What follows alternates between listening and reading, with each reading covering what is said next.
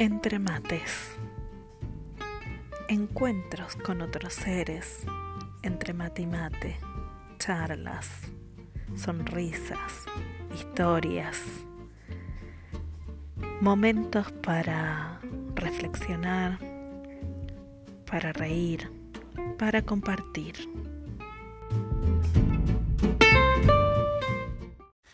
Perdón, perdón a todos, amor, un poquito más acá, por favor. Así entramos en, en la pantallita juntos. Este. Bueno, holas. Per, holas. perdón a todos. Perdón. Eh, queríamos hacerlo de teléfonos separados, pero bueno, eh, no, no, no daba el, el internet, parece. Hola, prima. No se han alineado los planetas, así que Seguimos juntos. Seguimos juntos. Muy bien. Bueno, espero que estas charlas que están brindando hombres reales, verdaderos, eh, sean inspiración y... Eso, fundamentalmente, ¿no? Inspiración. Para, para un nuevo empezar, un nuevo andar, un nuevo caminar. Eh, y si miramos para atrás, como dijimos en estas dos charlas anteriores, abrazamos. Lo que pasó, pasó quedó y nos sirve, porque si eso no hubiera pasado, no tendríamos argumentos para un cambio. Así es, así es.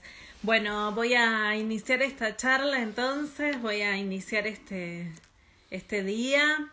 Eh, buenas tardes a todos, a hombres y mujeres que se están sumando.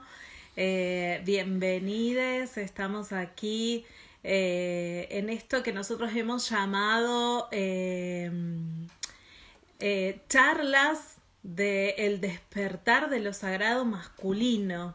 Decidimos nombrar esto como, como el despertar de lo sagrado masculino como un proceso, ¿no? No como sintiéndonos de que ya estamos despiertos, de que todo ya está hecho y está logrado o que estamos este, eh, eh, a pasos luz de otros. La verdad es que nada de eso es nuestra idea y no, no lo sabemos. Cada uno está en el tiempo que tiene que estar y está sobre todo viviendo lo que tiene que vivir, ¿no?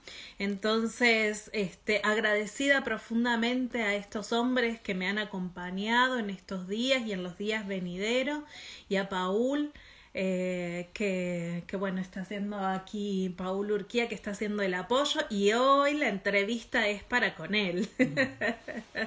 Así que bueno, bienvenidos a todos y muchas gracias por estar presente. Estoy aquí con, con Paul Urquía.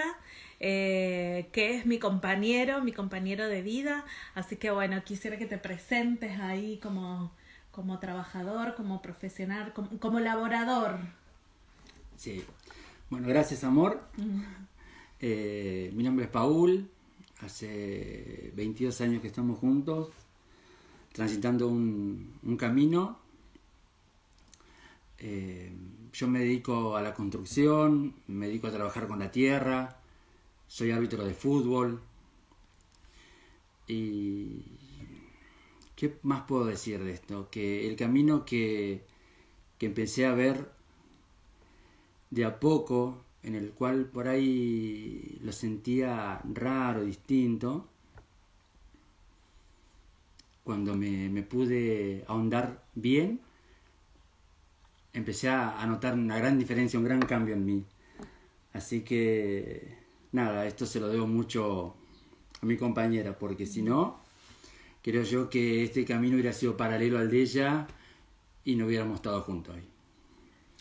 Eh, amor, creo que te falta nombrar algo que ha transformado tu vida y yo no sé si ha transformado tu vida porque en realidad Permiso. lo que pase, pase, nomás con confianza. No muestre el, el así.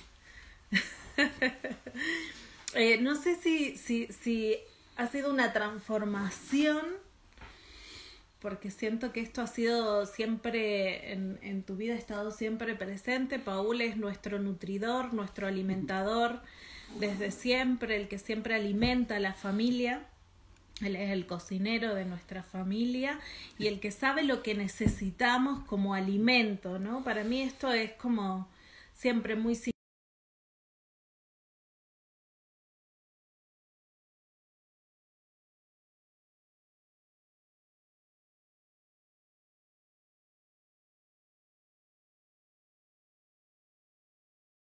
tu vida? De verdad que sí, amor, sí, fue un gran cambio. Pero un cambio también en lo, en lo social, en, en el círculo de amigos, de familias, que es difícil aceptar que un hombre se haga cargo, tome el rol de cocinero. Eh, en mi familia, personalmente, que los amo, ellos no podían creer que yo cocinara. Me decían, no, no podés cocinar vos. Tiene que cocinar la mujer, ¿no? Tiene que cocinar la mujer. Eh, yo lo tomaba, a mí me razonaba en la cabeza, pero yo seguía firme con mi, mi convicción, que era ese. Yo me sentía el nutridor, yo tenía mi, mi laburo, salía muy temprano, a 6 de la mañana, volvía a la tarde, yo cocinaba esa noche, dejaba el alimento para el otro día al mediodía, y para mí fue muy fuerte que mi círculo empezara a cuestionar lo varonil, lo macho, lo masculino. Y como dijo hace la charla de hacia atrás de Daniel, te empiezan a ladear. Ya no sos el mismo. Ya no sos el, hombre, el macho, el que, el que ponía todo sobre el tapete y demostraba eso. No, ya pasaste a ser más sensible, ya no, no, no, no, podías estar en ese círculo. Quebraste un patrón, ¿no? El patrón social de eh, eh, la mujer es la nutridora, el hombre eh, es el sostenedor, ¿no? Ahí se hubo un quiebre y, y, eso ha sido importante. Eh, y, con respecto a la alimentación, de una alimentación, bueno, siempre fuiste muy saludable con la alimentación, pero cuando cambiaste con la alimentación cruda y vegana, cuando eh, entraste en todo este camino de transformación alimenticia, ¿qué hubo ahí? ¿Cómo, ¿Cómo fue ese movimiento para vos? Aparte de sentirlo, que tenía la necesidad, tenía la necesidad de cambiar, estaba buscando algo nuevo, no sabía qué era, pero me di cuenta que venía por ese lado, por el lado de la nutrición, de la alimentación. Eh, también fue un shock. Eh, provengo de un lugar donde la carne es habitué en las tres en dos comidas del día, es en el almuerzo y en la cena. Si no hay carne, no es comida eh, empezaron a ver este cambio y me decían que yo estaba loco, que no podía dejar de comer carne. O que, o que te ibas a debilitar. Que me iba a debilitar. Me decían, te vas a debilitar, Paul. yo siempre he estado en la construcción, he estado eh, en trabajos pesados que demandan mucha energía y ellos no podían creer que este cambio de alimentación lo pudiera sostener comiendo hojitas verdes, como me decían ellos, o un licuadito de banana, o, unas avenas todo el día, no lo podían creer. Y también hubo un quiebre ahí, hubo un quiebre porque como que abandoné un clan ahí. Ya no pertenecía a la... sí, son como, siento que como que fuiste rompiendo ciertas estructuras. cascarones, sí. En esto, que como fueron como pequeñas estructuras o o, esto que decíamos antes, ¿no? Como pequeños patrones, mandatos que venían no solamente de tu familia, de mi familia también y, y de los amigos este, que nos rodeaban también, ¿no? Eh, siento que, que, hay que sostenerse con mucha convicción. Mucha convicción y saber cuando uno busca ese cambio, eh, la soledad es una palabra eh, primordial. Siempre va a estar ahí presente la palabra soledad.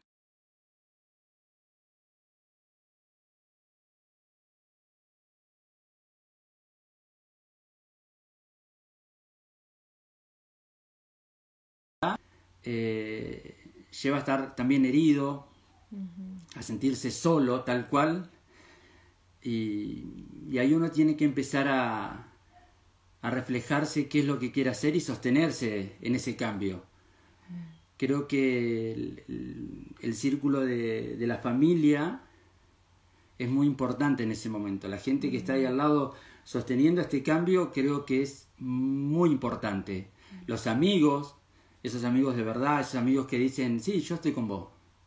Esos son los que nos dan esas pequeñas eh, perlitas de energía para estar todo el día sosteniendo esto. Mira, Maximiliano, te mando un montón de, mensajes. Totalmente de acuerdo con vos, Maximiliano. El problema, decimos la carne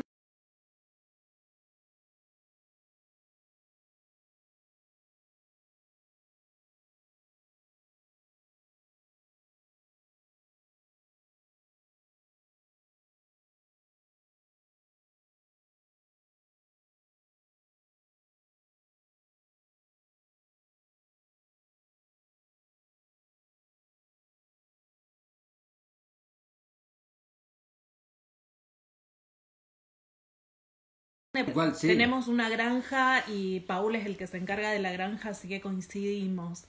Eh, amor, em, bueno, este, te quería. tengo muchas preguntas para hacerte.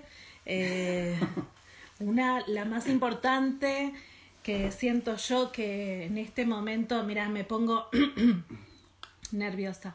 Este. Eh, Vos estás enamorado de tu mujer, Obvio. es la más linda. Siempre, ni lo dudo. Vos, eh, la admirás. ¿Qué, ¿Cuál es tu emoción, tu sentimiento para con tu mujer? no, un chiste. Em, quería preguntarte con respecto a esto de, bueno, vos traías, ¿no? estos cambios eh, eh, dentro de la familia, pero también vos hablaban con respecto, ahora, ahora vamos a ir respondiendo preguntas.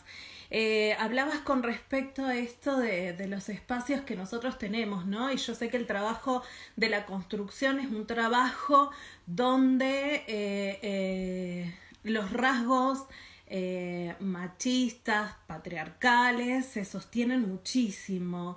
Y ni hablar del fútbol, ¿no?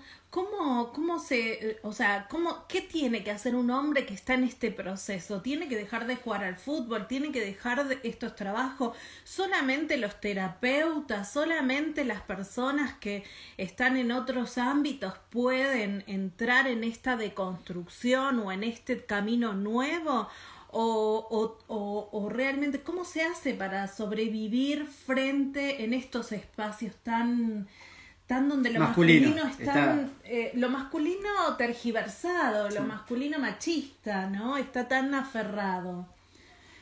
Eh, yo sé que es difícil pero mm, quisiera que nos cuentes un poquito no yo creo que esto eh, los hombres tienen que dejar de jugar al fútbol jamás. Ah bueno.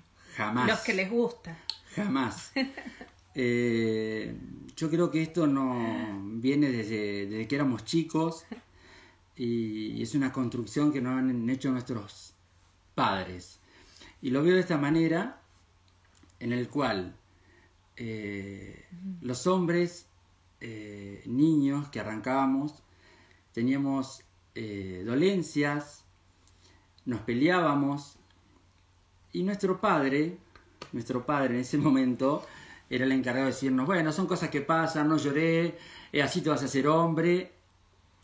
Mm. Y de a poquito... Los dichos. Los dichos esos fueron marcando mucho en la conciencia nuestra. Y también está, no es que nuestra madre no nos quería defender, sino que... Bueno, era como ellos han aprendido. Exactamente, entonces no, no, no es que no nos quería defender, sino consideraba que estaba bien y que así iba la crianza porque mira, nuestra madre puede mirar para atrás y como se había creado su padre, trabajando rudo, fuerte, entonces también consideraba que era eso. Todas esas heridas, todas esas palabras que han marcado en nuestra cabeza, las venimos trayendo y trayendo y acarreando y se van, siguen sumando a través de los pasos, de los años, las seguimos sumando. Y hay un momento que las tenemos muy enraizadas en la cabeza y es difícil sacarlas de acá. Es muy difícil porque es doloroso. Es doloroso ir en contra de, de un patrón que nos marcaron. es, muy, es muy doloroso salir y abandonar todo ese clan, abandonar todas esas creencias en las que uno fue criado. ¿Y cuál, es, cuál fue tu forma para resguardarte en estos espacios, en estos, eh, en estos ámbitos donde esto está más arraigado? Eh, ¿Tenés, ¿Tenés alguna, alguna fórmula que nos puedas compartir o cómo se vivió esto, digamos? De vivirlo, de vivirlo es muy doloroso. De verdad que yo, mm, mi historia fue pasarla en silencio. Eh, creo que lo que a mí me ayudó un montón a, a sobrellevar esta situación de, de, de, este, de, de este ámbito muy, muy masculino, muy de macho, es que era muy buen deportista. Entonces, Mm. conmigo, si había un partido de fútbol, sabían que Paul era el primero que tenían que elegirlo. Creo que fue lo que me ayudó. Contame lo, contanos lo que me contabas hoy, esto de las flores. Ah.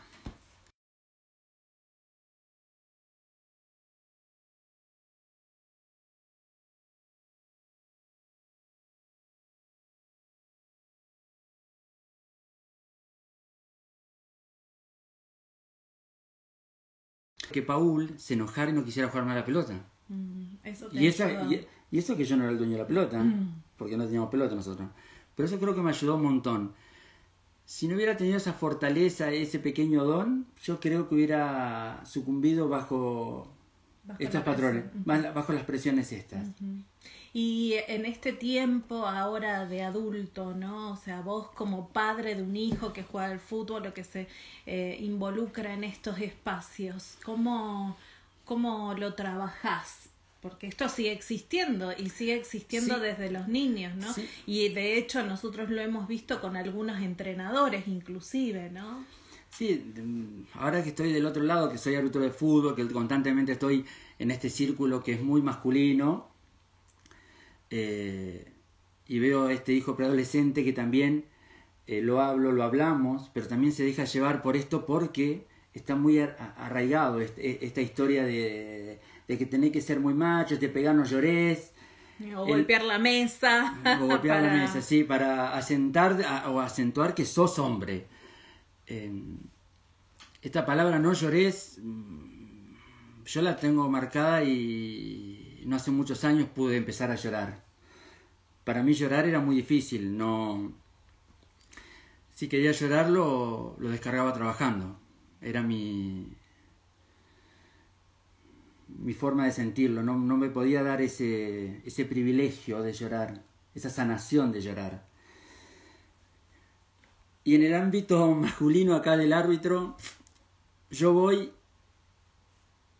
a dirigir realmente este mi laburo y veo mucha, mucha violencia, como cada hombre descarga toda esta violencia que tiene contra otro hombre. Eh, lo he sufrido varias veces en las cuales he llegado mal, llorando, y mi compañera que está aquí al lado me ha escuchado y le he dicho, amor, no tengo ganas de ir a dirigir más, no tengo ganas de, de sufrir más, no quiero... Entonces, como, como la, la, la respuesta tuya es como correrte, salir de estos espacios. Yo creo que hay lugares en los que sí, lamentablemente, y lo digo con mucho dolor, hay lugares en los cuales hay que correrse. Me parece muy sabio, me parece muy sabio porque hay que saber cuándo estar y cuándo no estar, cuándo se puede transformar, como, como esto que hablamos de, de, de, de la nueva forma que tratamos con nuestro hijo. Eh, a veces nos dicen que somos, que hablamos demasiado. eh, y, y, y que hablamos demasiado con nuestros hijos, que hablamos, hablamos, hablamos.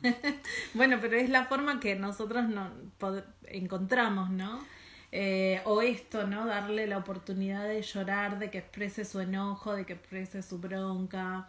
Eh, también con límites, ¿no? Pero lo intentamos Pero me parece muy sabio que cuando se puede transformar, se puede transformar. Y cuando sentís que no se puede, Sí, pero esta, transform- esta transformación de, o, o correrse de un lugar, de un niño, hable- hable- hablemos de un niño, tiene que estar acompañado de un padre, una madre, si la tienen al lado, para que no se sienta solo.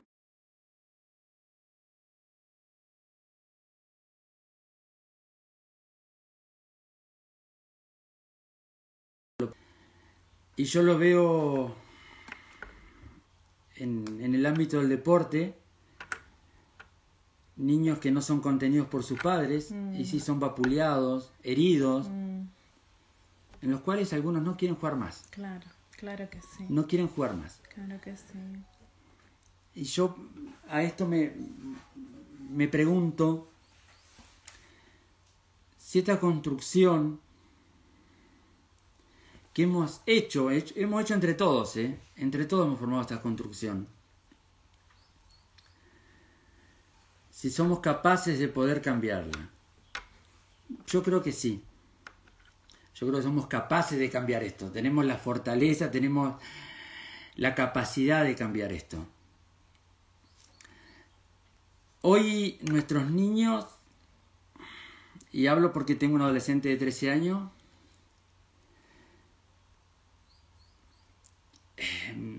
me cuesta decirlo, por ahí siento que no, no encuentro argumentos para poder guiarlo.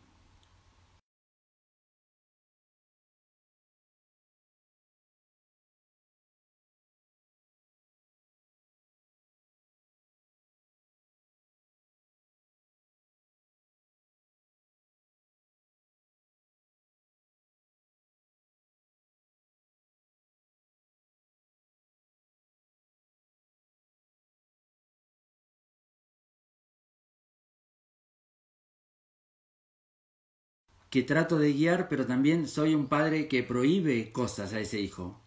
Y él me dice, pero los otros padres me lo dejan hacer a los otros. Entonces hay un tiro y afloje constantemente con estos niños. Bueno, estamos aprendiendo. Estamos aprendiendo, sí, tal cual, estamos, estamos aprendiendo. aprendiendo. y no significa que tampoco este, eh, nuestra receta sea la, la la que vale, o sea, esto es lo que nosotros podemos, esto es lo que nosotros creemos y hacia, yo siento que hay que pensar en el, eh, perdón, ¿eh? esto es una charla íntima que estamos teniendo, eh, siento que hay que eh, tener muy claro cuál es el objetivo que nosotros tenemos y creo que, que es esto de, de como, como yo digo, del pulso a la vida y del amor, ¿no? Entonces, sobre ese objetivo nos, nos, vamos sosteniendo, tanto con Sofía, que es adulta, como con León, que es eh, adolescente o preadolescente. Hay cosas que nos pueden salir bien y hay cosas que nos pueden salir mal, pero en eso vamos, justamente. ¿no? Ese es el cambio. Así que mi consejo es, a veces es conveniente alejarse de estos espacios y si este niño no lo, no lo quiere hacer, o se rehúsa a hacerlo, tenemos que acompañarlo. Abrazarlo. Abrazarlo y acompañarlo, estar al lado de él. Mm. Yo creo que también esa nación para él Por supuesto. y se va a sentir contenido. Por supuesto. Amor, tengo más preguntas para hacerte. Eh, quiero preguntarte sobre, mm, sobre cuál sentís vos, bueno, eh, lo hemos trabajado mucho en ciclicidad integral masculina, pero este así como un pantallazo, si vos te sentís que eh, el, el, el, patriarcado o el machismo, eh, ¿en, ¿en, qué te perjudicó a vos como hombre? No como mujer, sino como hombre. ¿En qué te perjudicó este, este sistema tan, tan intenso? ¿no? que nos marcó tanto a hombres y a mujeres, pero a vos particularmente sentís que de alguna forma te afectó? Sí, sí, sí, totalmente, sí, sí, tal cual. Creo que recién nombraste algunas, ¿no? Sí, sí, aparte este sistema te estructura, te marca, te encierra, te encuadra, no, no, no te libera, no te da la posibilidad de expandirte, mm. no te da la libertad de expandirte, y uno también tiene temor a expandirse por el no saber qué encontrar. Claro, claro. Yo creo que cuando uno empieza a quebrar, estas, a romper estas estructuras, empieza a conocer un montón de cosas.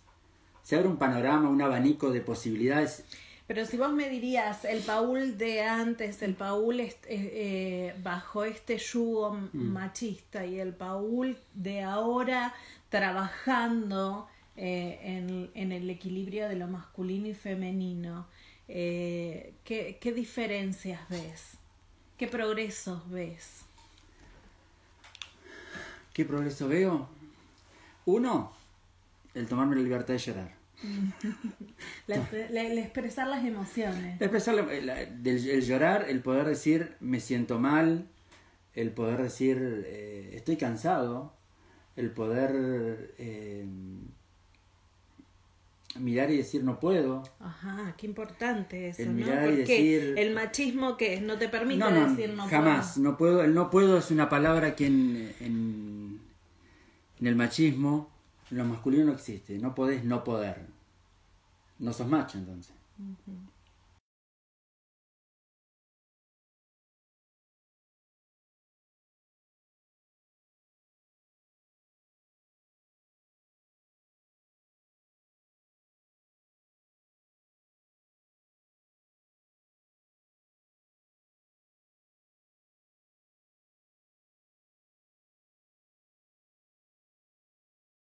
De cosas como que se me traban ahí en la boca y digo, ¿cuál digo primero? A ver. Eh,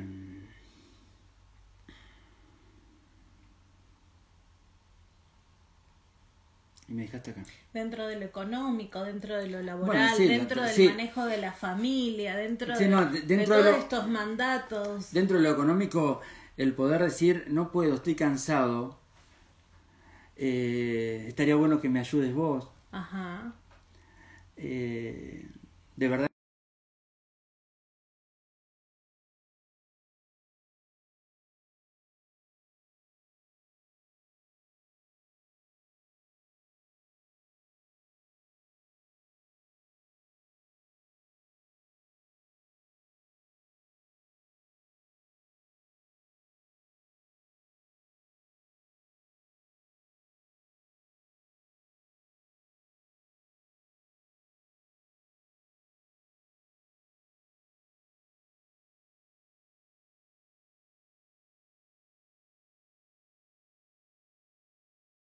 Es sanador, muy sanador.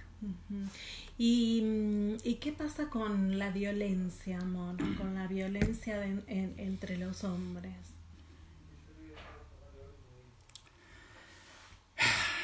Es, es una, una repregunta. ¿Qué, qué, pregunta? La violencia entre los hombres. Eh, esta forma de relacionarnos a los golpes, sin poder darnos la posibilidad de darnos un, un abrazo, un beso, eh, de querer siempre ser más que el otro mm, para demostrar no sé qué cosa. No, no. Es algo que personalmente yo jamás lo, pude entender. Eh, esta historia de, querer competir, eh, ser el macho de una manada, no sé de qué manada tampoco me es todavía difícil de, explicarlo o de entenderlo, porque como no lo pude vivir en carne propia, no, no tengo un argumento para definirlo. No creo yo que en este camino lo he dejado ser al que ha considerado que quiere ser el macho. Y bueno, está bien, si quieres ser el macho de la manada, ¿qué querés que te diga? Eh, no me voy a interponer entre esa creencia tuya y ese, esas ganas que tenés de serlo. Mientras a mí no me molestes, puedes hacer lo que quieras. También me he tomado la, libertad de poder hablar y expresar y preguntar por qué. Y la respuesta más concreta es, eh, porque los hombres somos así, los hombres somos así. ¿Quién nos hizo así? A ver. Mm, es bueno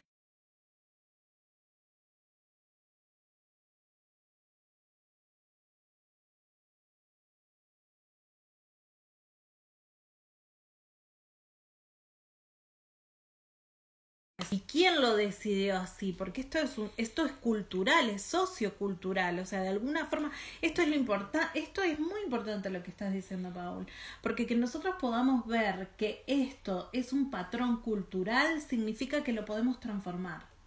Y que si no nos gusta, no nos está haciendo bien, no le hace bien a las personas que está alrededor nuestro, podemos transformarlo, podemos cambiarlo. Me parece maravilloso esto. Me parece maravilloso. Amor, y otra una última preguntita así como para, para ir cerrando es, eh, bueno, en este camino de descubrir la ciclicidad, ¿no? Esto de descubrirte un hombre cíclico.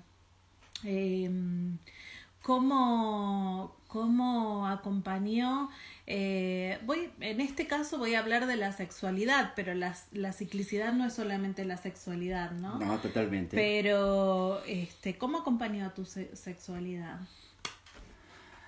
Eh, de verdad que muchas veces hablamos, de verdad que te, te comentaba, Zulma, me tengo que mirar porque algo me pasa durante el mes, hay cierto tiempo en mí que estoy mucho más elevado, hay momentos que tengo más elevado. días de, muy pensante, días de, mucha energía. Y yo creo que exactamente, la cíclico no solamente no pasa por lo sexual, pasa también por lo... Lo psicoemocional. ¿eh? Lo psicoemocional tal cual. Y, y es fantástico poder verse, poder sentirse es, esa, esa, rueda que va girando. Mm. Y en esto de, la sexualidad que dijiste recién, me viene esto que, que pasamos una vez juntos, que lo, lo, quiero nombrar porque para mí fue un quiebre muy grande en lo personal. En lo personal fue un quiebre muy grande. Luego de estar 15 años juntos, eh, mi amor por, por, esta compañera no había pasado, era mucho más intenso, pero tenía días de que mi erección no era la que la que a mí me hace sentir cómodo, personalmente a mí. Y pasó que dos veces, tres veces fallé. Para mí, como hombre, era terrible. Muy terrible. Se me vieron sentimientos.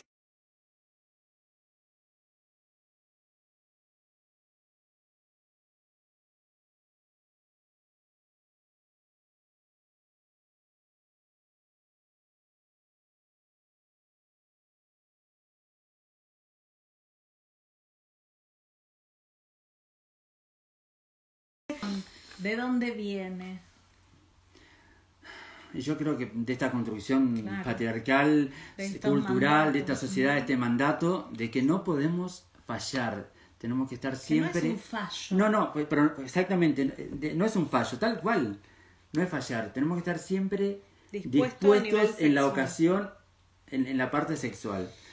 Bueno, mi compañera en ese momento estaba dando un eh, una formación de medicina china me dice, ¿por qué no iba?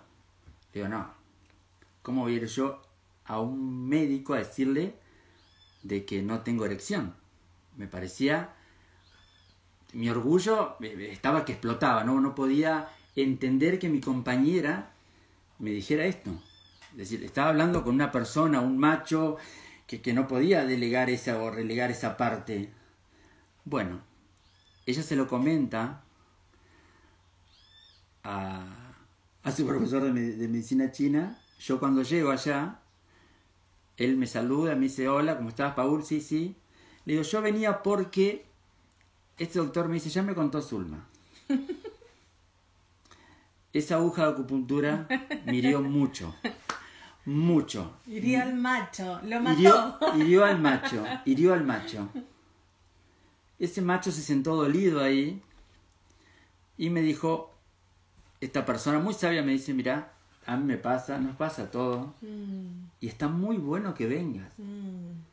Está muy bueno que vengas. Mm. Me hizo una sesión de acupuntura, unas pequeñas hierbas. Y transformó todo. Transformó todo. En una semana era un tipo nuevo. ¿Qué pudiste aprender? Pero, ¿qué pude aprender de esto? Que no es tan difícil. Yo pensaba que, que esto para mí iba a ser la destrucción mía. No, ya no iba a ser un macho. Ya no tenía erección, ya no iba a ser un macho. Pero no, ahí nació una nueva persona que pudo expresar, pude llorar, pude decir, qué lindo que es poder decir no puedo. Yo creo también que mm, en realidad esto tiene que ver con, con eh, eh, no solo la hegemonía masculina, sino también con, eh, con que el macho, este macho que nosotros estamos eh, liberando, soltando, transformando, se sostiene únicamente desde el espacio sexual. Y esto no desde la violencia y desde el espacio sexual. Y esto es insostenible porque cíclicamente nos van sucediendo cosas que van transformando nuestro cuerpo, nuestra energía, nuestra, nuestra sexualidad, nuestros deseos, ¿no? Pero, pero aparte esto, de no darnos la, la, posibilidad de hablar con nuestra compañera. De no hablar con la compañera, de no con, hablar con una hermana, con alguien, de decir, che, me pasa esto, porque tenemos miedo a que seamos juzgado de una manera. A mí lo que más me, me, me, generó intensidad en esto fue que, claro, yo desde un lugar cíclico femenino, desde los círculos de mujeres, nosotros hablamos estas cosas. Estas cosas son situaciones que se hablan, se comparten con otras mujeres. ¿Cómo? Los hombres no hablan de eso, de sus dolencias, de sus debilidades, de sus situaciones, eh, por miedo a ser juzgado menos hombre. O sea, eh, es muy fuerte porque ahí es donde yo veo la soledad que vos estás hablando, Paul. Pero esta soledad, que, en la parte, de verdad que hay una, eh, esta es una, creo que en el hombre la parte sexual eh, es, la más importante, una de las más importantes que tenemos porque nos quita este, este don de macho si no funcionamos ahí. El creer que un hombre puede estar toda una noche sexualmente disponible, estas creencias de que puede estar cuatro o cinco veces eyaculando, y yo me preguntaba en mí que por qué yo no lo podía hacer. Claro, y, sentir eh, sentirte menos o sentirte menospreciado o sentir temor a no, a no serlo creyendo que otros este, sí tienen esa capacidad. Es como la del superhéroe en definitiva, ¿no? El de superhéroe en, en lo sexual. Y eso ha llevado que muchos hombres con una capacidad impresionante se hayan, no solamente en lo sexual, en otros ámbitos también, en otros pensar, en otros sentir pensares, se hayan relegado y hayan hecho una sanación para uno mismo eh, y alejándose de los círculos, los círculos social, no de los círculos... Claro, una forma de... De, de, de autodefensa. De autodefensa, de protegerse, iba a decir. Amor, ¿qué le dirías a los hombres que están comenzando este, este camino, este, este, este, como vuelvo a decir lo mismo, por favor, no somos ejemplo de nada ni de nadie. Eh, lo único que hacemos es compartir nuestra propia experiencia, nuestra propia historia que ha sido desde este lugar, ¿no? De, de aprendizajes y de vivencias. Eh, que cada uno transitará la propia. Eh, pero, ¿qué le dirías vos a los hombres que están queriendo, iniciando, comenzando, o que se ven que en este que, que, algo les afecta de todo esto que están viviendo, esta exigencia a nivel sexual, como vos decís, eh, esto del, del, del, superhéroe, esto del mandato de, de, del sostenedor, ¿no? que son cosas que vemos en ciclicidad masculina, el, el, el mandato al, al sostenedor, el, al clan, el pertenecer, algo, el pertenecer al clan y no, y, y, y, no este, romper con, esas, con esos mandatos. Eh, esto del, de, de, las, de, de, del este, nosotros hablamos de la herida portal del, del macho cuando nosotros hablamos de esto, ¿no? De las exigencias sexuales. Quién la tiene más larga, cuántas veces lo hace, cuánta, cuánta cantidad de eyacula, o sea, todas estas, estas cosas que eh, en el 80-90% de la sociedad masculina es irreal, ¿no? Pero cada hombre lo siente como una exigencia. ¿Qué le dirías a esos hombres que están sintiendo que todas estas cosas les hacen ruido? Yo le diría que ahora hay muchos círculos que tiendan redes, que este cambio, quizás cuando uno lo empieza a hacer solo, es doloroso, pero hay un montón de hombres que estamos dispuestos a cambiar y estamos cambiando. Entonces, este cambio no lo están haciendo solo. Diría que en su momento sí, eh, era doloroso porque eran a cuenta gota los que estaban. Ahora hay muchos círculos, muchos hombres que están conteniendo que, esto puede ayudar también en, en la formación como padre para nuestros hijos, que este cambio, vuelvo a repetirlo, como dijo Daniel, un hermano que estuvo el otro día, viene acompañado de una palabra que llama soledad. Que no le tengamos miedo, ni ahí, que estemos con ella, que la abracemos, que caminemos con ella, pero que es un momento justo y necesario para cambiar. Es el momento justo y necesario para cambiar. Yo creo que se nos están abriendo mm. todas las puertas para cambiar. Sí, y también decirles que hay muchas mujeres que estamos también dispuestas a escuchar y a, hablar y a acompañar, que eso es importante. Fer, eso. Em, eso, acérquense, acérquense a hombres que ustedes vean con sensibilidades para escuchar, acérquense a mujeres que se encuentren abiertas y sensibles para escuchar. Eh, para mí el mayor consejo que, se me ocurre dar desde este transitar es a los hombres decirle que, que se acerquen, eh, que se acerquen a otros hombres, que, que hablen, que empiecen a, hablar de sus dolencias. Y a las mujeres mi mayor consejo es que cuando miramos al masculino de afuera, eh, y señalamos al masculino de afuera, es tiempo de comenzar a mirar el masculino interno, qué pasa con nuestro masculino, porque nuestro masculino interno, así como el masculino externo se construyó a través de estructuras machistas, violencias, nuestro masculino interno también se construyó a través de estructuras masculinas violentas. Y esto nos genera una energía masculina violenta también. Entonces siento que es tiempo